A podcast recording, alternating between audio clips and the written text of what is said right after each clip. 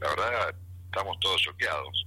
Si bien sabíamos lo que estamos, lo que pensamos todos los argentinos, que siempre estaba ese riesgo por lo que venía pasando, pero la verdad que es un shock lamentable para para todos, sobre todo los, futboleros, y trasciende el tema del fútbol, la verdad que tanta alegría nos ha dado a pesar de las, de las gestiones provinciales y demás, esto, bueno, nos pone muy triste, es verdad, es verdad. Es así. Bueno, eh, vamos a la información que hoy nos compete, como dije en el principio de la conversación, la buena noticia deportiva para la provincia de Mendoza que regresan las competencias, pero siempre aclarando sin público. Sí, eso es lo, diario, lo, la vida sigue y nosotros tenemos el primero de diciembre, a partir del primero de diciembre en la provincia de Mendoza van a estar autorizadas todas las competencias deportivas de todos los deportes, por supuesto con protocolos, ¿no? Porque esto no significa que, la cuarentena terminó y menos la pandemia. Vamos a, habilitar estas competencias con, los protocolos que se vienen aplicando en la, actividad deportiva, en la práctica deportiva que, está vigente actualmente, la, que es la que todos conocemos, va a ser sin público, las competencias van a, van a ser sin público, esta resolución la vamos a, publicar el mismo primero de diciembre, pero creo que para ir anticipando y todos sabemos que tenemos que evitar la vida social en el club, los, los amontonamientos, las juntadas. Va a ser una, una competencia al fin muy esperada, muy importante para el deportista, pero todavía la vida social del club y del deporte sigue restringida. Bien, eh, es difícil entender esto para la familia deportiva, pero van a tener que implementar esta nueva medida, esta flexibilización que viene eh, permitiéndose y lo que no está permitido, ¿verdad? No, no, sí es difícil todo, todo, todo ha sido difícil, la vida ha sido difícil, pero creo que en el deporte hemos dado un paso mucho más importante que el anterior, que ya de hecho nos permitía practicar el deporte libremente.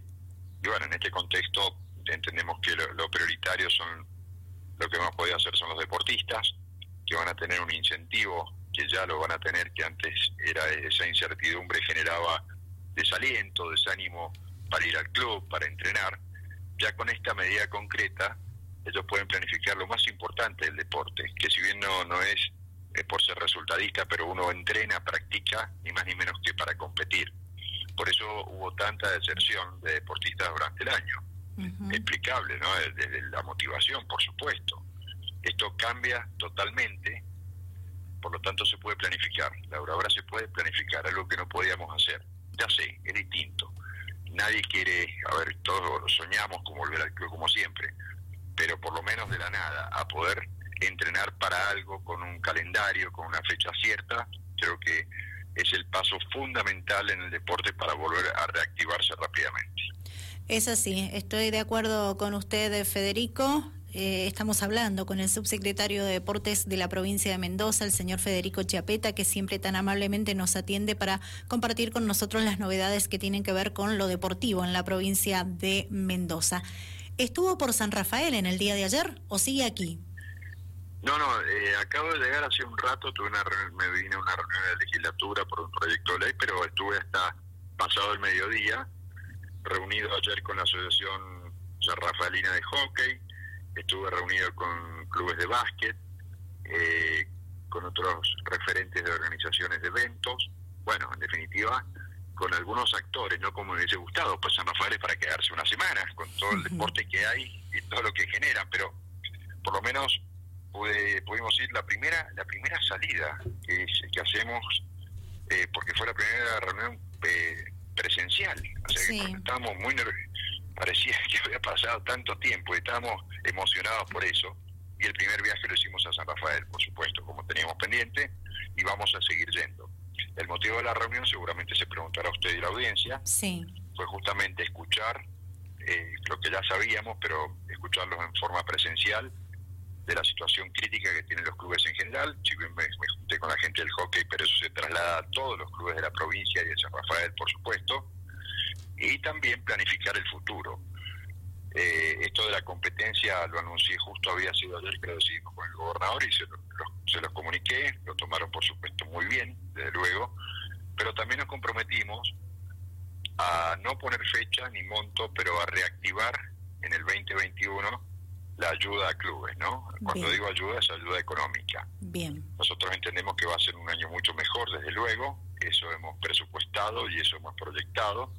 Por lo tanto, en cuanto pueda reactivarse, comenzado el 2021, con la crisis por la que están pasando, entendible desde luego, y, han hecho un gran esfuerzo los clubes para subsistir, vamos a poder, espero, si no les prometí, yo siempre trato de, no comprometerme en lo que todavía no puedo confirmar, pero seguramente va a ser así, darle alguna ayuda económica un poco para empezar a dar una inyección, una ayudita, porque no dependen ellos del Estado, eso es importante aclarar, no dependen del gobierno, ellos funcionan muy bien organizadamente, pero bueno, la crisis esta ha sido excepcional, por lo tanto merecen una ayuda y eso fue también a explicarles eh, en la cara, como siempre lo hemos hecho, cómo podemos hacerlo y tener un plan de, un, par de alternativas con un plan. Bien. ¿Por qué eligió San Rafael para hacer la primera reunión presencial y para anunciar el regreso de las competencias deportivas, Federico?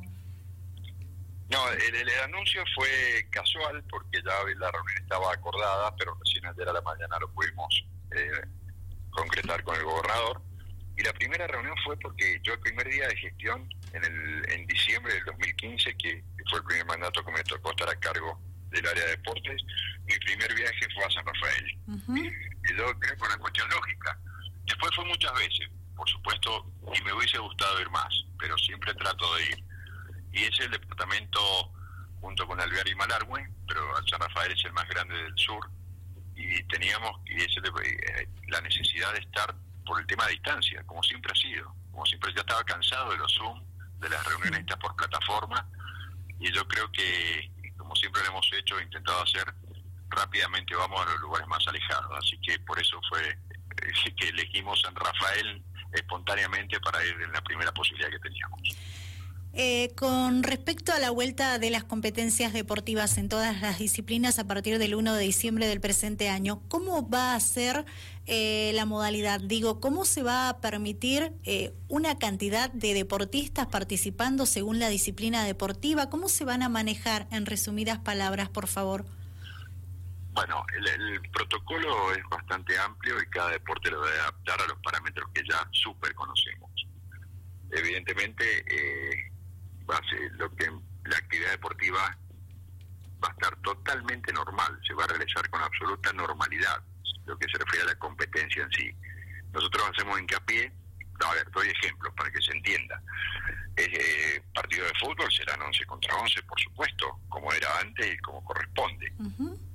todo está basado en el, en el entorno, ¿no? Sin público, el registro de los jugadores al entrar, el control, lo que siempre hemos hecho y lo que estamos haciendo en la actividad. Si lo, lo llevamos a cualquier deporte va a ser igual, por ejemplo, automovilismo. Ya no va a estar limitada la cantidad de corredores, ¿no? Pero sí tendremos que limitar y estar muy atentos en los equipos, que no excedan el número permitido para que no haya amontonamientos ni riesgos innecesarios. Esos son los detalles que vamos a tener que trabajar muy bien en el protocolo y acordar en particular con cada uno de los deportes. Bien. Eh, adentro de la pista, dentro de la cancha o donde, se, donde se compita, va a ser como era antes de la pandemia. Lo riesgoso va a ser todo el entorno y todo el movimiento que eso genera, que es lo que tenemos que controlar bastante bien. O sea, si yo me baso en una competencia deportiva de disciplinas combinadas con 100 o 150 participantes, va a estar permitido. No, no, no. Ah, usted se refiere a carreras de. Ahí, ahí cambiamos. Vamos a por ejemplo, a disciplinas de, las pruebas de, de,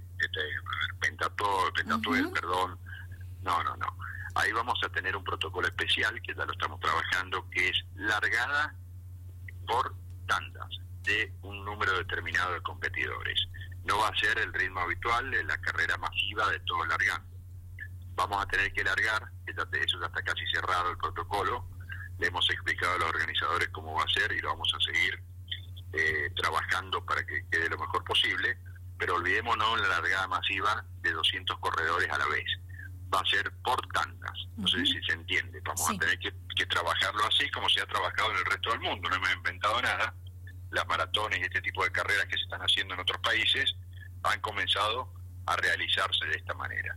Siempre el objetivo es evitar amontonamientos, ¿no? Entonces vamos a reducir la cantidad de competidores para que vayan largando, van a correr los 500 o los 5000 pero nunca todos juntos. No sé si se entiende. Sí, perfecto. Súper claro, Federico. Otro tema importante que quiero tratar con usted es con relación a la maratón nocturna que se va a realizar este próximo fin de semana en el departamento de Malargüe, que en su momento iba a ser presencial y luego, a pedido del gobernador de la provincia, se va a realizar virtual. Sí, porque primero no va a ser antes del primero de diciembre. No pudimos acordar la fecha anteriormente y sí, va a ser así, va a ser así. Lamentablemente va a ser virtual, salvo que decidan postergar la fecha, pero eh, si lo realizan antes del primero, lamentablemente no puede autorizarse en la forma que ellos lo quieren hacer. No hubo posibilidad de cambiar la fecha porque ya estaba todo armado y trabajado para el próximo fin de semana, 28 y 29 de noviembre. Claro, claro. Sí, no hay, no hay, lamentablemente eh, nosotros llegamos a esta instancia por una evaluación que se hace en conjunto. Claro que nos hubiese gustado tal vez llegar antes a tomar esta decisión, pero como yo siempre aclaro, y creo que vale la pena explicarlo, esta planificación siempre está supeditada a la situación sanitaria, ¿no es cierto? Porque muchos se preguntarán por qué no largamos antes con las competencias, ¿no? Y algunos se pueden preguntar, pareciera que no es que deportes decide, sino que nosotros vamos viendo todas las semanas el tema de los contagios, la ocupación de las camas en los hospitales y en terapia intensiva, y todas esas variables y todas esas mediciones nos van dando siempre una posibilidad que evaluamos semana a semana. Lamentablemente no pudimos hacerlo antes de, del, primero, por lo que estamos haciendo, trabajando y evaluando. Y justo nos cayó esta, esta maratón nocturna sin prever que esto podía pasar. De hecho, nosotros habíamos calculado que en este año no podíamos eh, a ver, autorizar la competencia. Pero se dieron esta serie de, factores, estas mediciones que nos permitieron adelantar un mes, pero no podíamos planificar y es muy difícil planificar con lo que está pasando semana a semana con este tema de la pandemia. Exacto. Bien, bueno, eh, es algo que le cuesta por ahí al deportista entender, no así a los organizadores que son los que están en permanente contacto con todos ustedes, que son los que manejan la situación actual de la pandemia por el COVID-19 en la provincia de Mendoza. Pero para llevarle tranquilidad a los organizadores de eventos deportivos, Federico, digo, se va a analizar cómo se viene haciendo precisamente eh, la situación sanitaria, la cantidad de contagios, seguramente en diciembre para analizar si existe la posibilidad de un regreso del público ya pensando en un 2021? No lo sé, sería irresponsable que yo pueda adelantarme a eso. Como fuimos cautos con el tema de la competencia, sí. para no hablar de más y no generar falsas expectativas, Bien. yo prefiero prefiero eh, seguir haciendo lo que estamos haciendo, que es ir evaluando antes de poder planificar y no, no adelantarnos. Bien. Eh, ahora, lógicamente, si la situación sigue mejorando, que nadie lo puede saber, nosotros creemos que sí, pero bueno, hay que esperar, eh, podremos tener algunas flexibilizaciones más. Estimo